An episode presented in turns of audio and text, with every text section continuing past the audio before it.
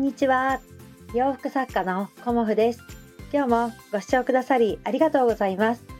コモフのおしゃべりブログでは40代以上の女性の方に向けてお洋服の楽しみ方をお伝えしています。今日はですね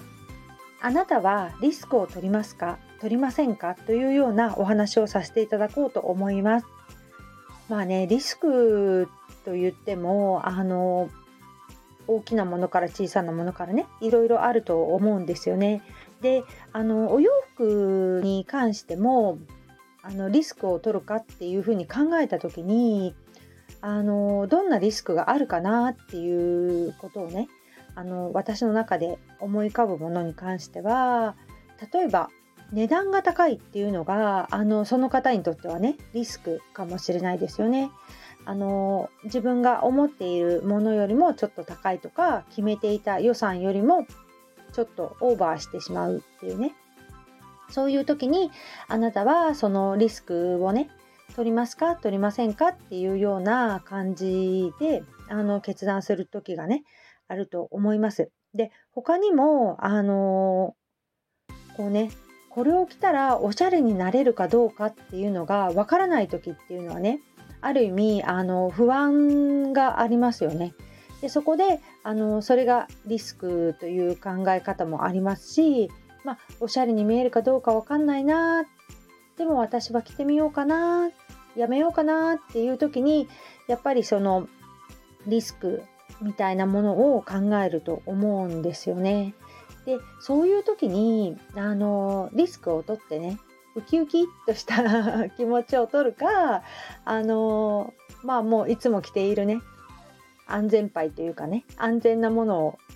あの選ぶかっていうのはあのもうねその方の気持ちの問題になってくると思うんですよね。うん、であのまあ私のねお客様でやっぱりコモフ店にいつも楽しみにしてくださって来てくださる方もねあのウキッとしたって言うんですよ。あのそのね コモフちゃんのこのお洋服を着た時にウキッとしたっていうようなあの心ときめく瞬間ですよね。それが全部のお洋服にウキッとしているわけではなくあるお洋服に対してウキッとしたっていうね可愛いですよねとってもね。でウキッとした気持ちっていうのはやっぱりねその方にしかこう体験できないしあのー、そういう気持ちをね大事にするっていうねその方はそういう方なんですけどそうするとねあの顔の表情がね全然違ってるんですよね。であのー、このお洋服初めて着てみるんだけどっていう多分不安もあるかと思うんですけど不安よりもねあのウキッてしている気持ちを大事にされていてその方はねでその方を見ているとこうどんどんね素敵になっていくなっていうようなイメージを私は見ていてね思います。うんこの1年でね随分変わったんだなっていうまあ見た目もそうなんですけどその方のこうファッションにこう向かう気持ちですよね。そういうのがねあの私も1年見させていただいてますがもう全然会った時から違ったなっていう風に感じています。うんだからあのーね、予算オーバーしたら高いものを選びなさいということでは全くなくてあの予算もあると思いますからね。うん、だけど、あのそのねリスクを取ってもあの得られるあの楽しみだったり気持ちの高まりみたいな、うん、ウキウキした気持ち楽しい気持ちっていうのがありますよっていうこともねあのお伝えしたいなと思って今日はお話しさせていただきました。うん。やっぱり挑戦するのって不安ですし誰かにねあの似合ってますよって言ってもらった方があの安心感はありますよね。でもあの人に決めてもらうより自分が決めるっていうことが私はねすごく大事なんじゃないかなと思います。うん、自分のあの気持ち、うん、それが動くかっっていうこともねやっぱりお洋服選びの中でねすごく大切なんじゃないかなと思います。うんまあ、あの私もねこう人に会ったりするとこうどんな風にお洋服着たらいいですかみたいな感じでご相談を受けます。うん、多分それはセルフブランディングに通ずるところがあるのかなとも思っています。うん、お仕事でね、あのコモフの洋服を着ますとか、お仕事じゃなくてもね、あの今までこんなお洋服着てたんだけど、あのもうね楽しみたいからっていうような感じであのコーデのご相談もあの受けたりもします。うん、でそういうことがあのなんとなく私もやっているんですけどそれはねあのその方のなりたいイメージ、うん、それをねあの実現させてあげるっていうようなお仕事に通じるのかなともふと感じました。うん、今あるものをどうやって素敵に着こなすかっていうことをねお伝えするっていうことはあのその方のねこう楽しみにつながるんだなっていうことも感じていてまあ私はねあの理念服アドバイザーみたいなお仕事をしたいっていうようなあのまず肩書きから入っていったっていうような感じのイメージ作りだったんですけど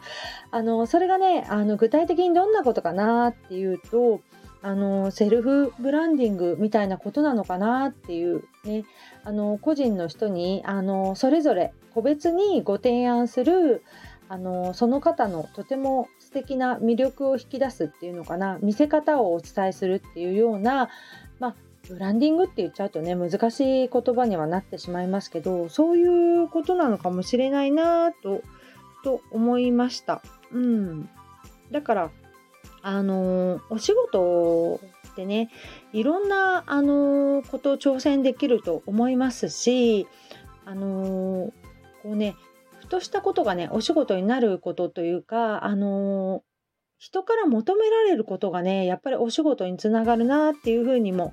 感じています。で何かを始める時とかそういう時って、まあ、お仕事の場合ねリスクは絶対あるんですよね。うん、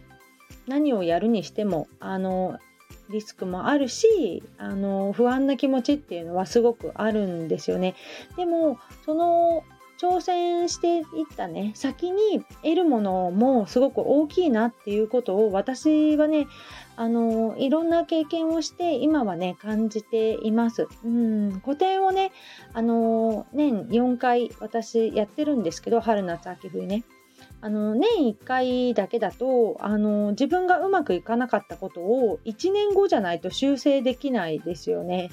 だけど年4回やってることであの例えば春のコモフ展でここを直したらいいなって思ったことをあの夏のコモフ展で修正していくっていう、まあ、すぐねあの時期が近いので。で夏のコモフ展であここを直した方が良かったよねっていうことを秋に修正していくみたいなことをやっていくと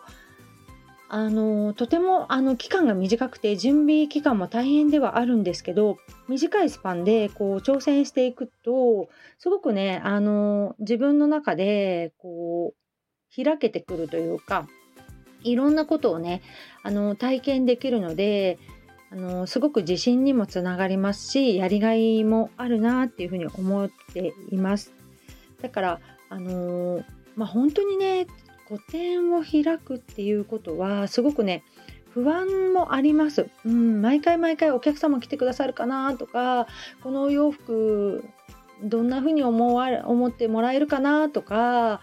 あのお買い上げいただけるかなとか、まあ、いろんなことをあの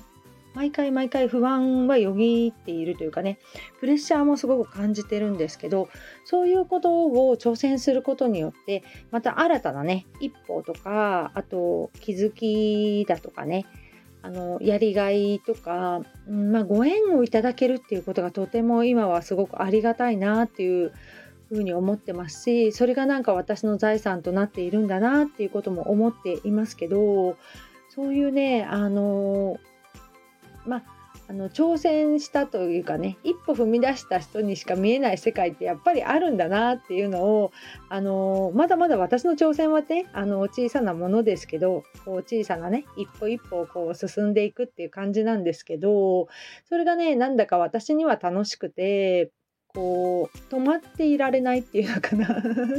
なんかやりたくなっちゃうっていうような感じであの日々過ごしています。うん、だから起業するっていうことはあのすごくね大変なんですよ、うん、私のぐらいの規模でもですよ、うん、もっとね、大規模な人はあのもっともっと大変だと思います。うん、でもなんだか楽しいんですよね。毎日何かすることっていうかやることがあるってすごい幸せだなっていうふうに思っています。なのでね、あのこのスタンド FM もあのできればね、毎日配信していきたいと思いますし、やっぱり洋服作家を続けてきてね、もう14年になるので、その経験もね、あのまあその大したことないですけど少しねシェアさせていただけたらなと思います。うんで聞いていただけてね、あの、いいねいただいたり、コメントいただいたり、フォローしていただいたりということが、やっぱりこの毎日配信をする、あの、私のやりがいになっているんですよね。だから、あの、まあ、忙しい方はね、もう全然あの聞き流していただいて構わないですし、あのたまにね、気が向いた時になんかポロッとコメントくれいただけたりもしてねなんだか、あのー、気持ちが和むなっていうこともありますけど、うんあのー、気長にねお付き合いいただけたらなと思っております。今日もご視聴くださりありがとうございました。洋服作家コモフ小森屋隆子でした。ありがとうございました。